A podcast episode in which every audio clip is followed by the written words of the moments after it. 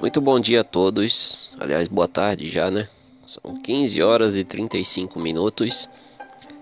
Mais um programa Diego Moraes, Diego de Xangô, espiritualidade e mediunidade.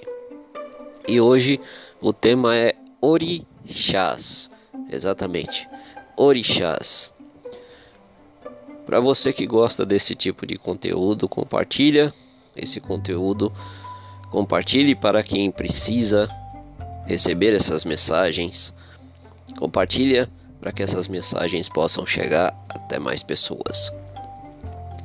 E o tema hoje referente aos nossos queridos orixás, aos nossos queridos reis e rainhas que foram, de fato, reis e rainhas da nossa comunidade africana, ou seja, os orixás são espíritos hoje evoluídos, espíritos da natureza.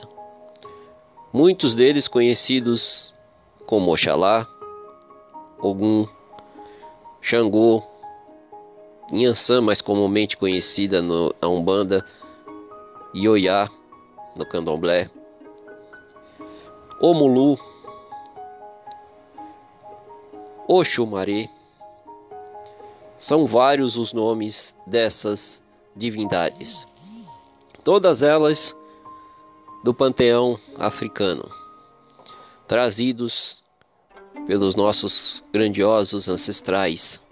Infelizmente, numa época não muito boa, que foi a época da escravidão, onde esses grandiosos ancestrais, muito conhecedores de magia, muito conhecedores das artes das curas, foram trazidos de suas terras forçadas através dos navios negreiros e aqui foram se achegando ao nosso país atualmente conhecido como Brasil, mas trouxeram a sua herança ancestral, trouxeram a sua sabedoria, o seu conhecimento e mesmo estando em condição de escravidão, se mantiveram e estão até hoje com o seu legado aí para todos. Muitas são as pessoas que infelizmente cultuam essas entidades, cultuam essas divindades.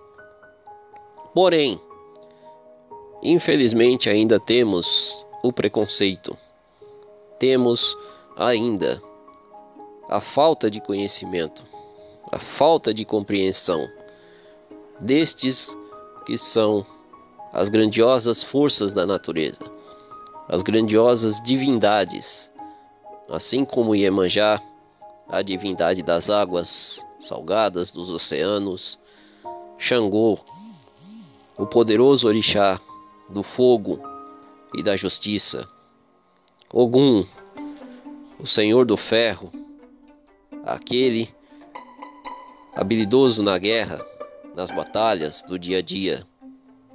Oxum, a Senhora do Ouro, a Senhora das Águas Doces, das Cachoeiras. Também aquela que é conhecida na Igreja Católica como Nossa Senhora Aparecida.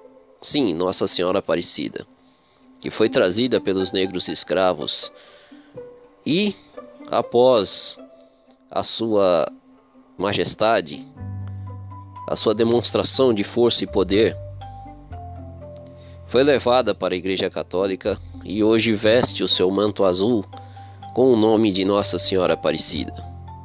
É a mesma Oxum, a mesma poderosa ancestral, a mesma poderosa Senhora do Ouro da justiça, aquela que carrega o espelho que mostra não somente aquilo que a gente deseja ver, mas aquilo que de fato nós somos. Oxóssi, o caçador, o senhor das matas, o senhor da fartura, o senhor que tem o tiro certeiro para tudo, que enxerga o que está à distância.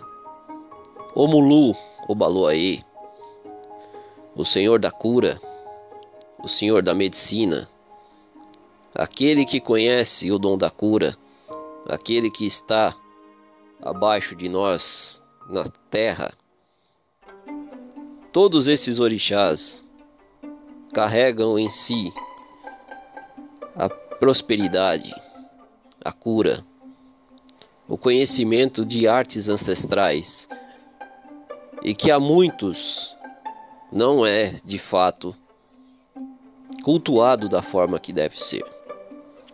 Os orixás são as forças da natureza, são as forças benditas de Deus Pai Todo-Poderoso e que estão ao nosso redor, que estão a todo momento vigilantes, olhando por nós e que estão aí para que seja feita a prática da caridade, a prática do bem e do amor ao próximo.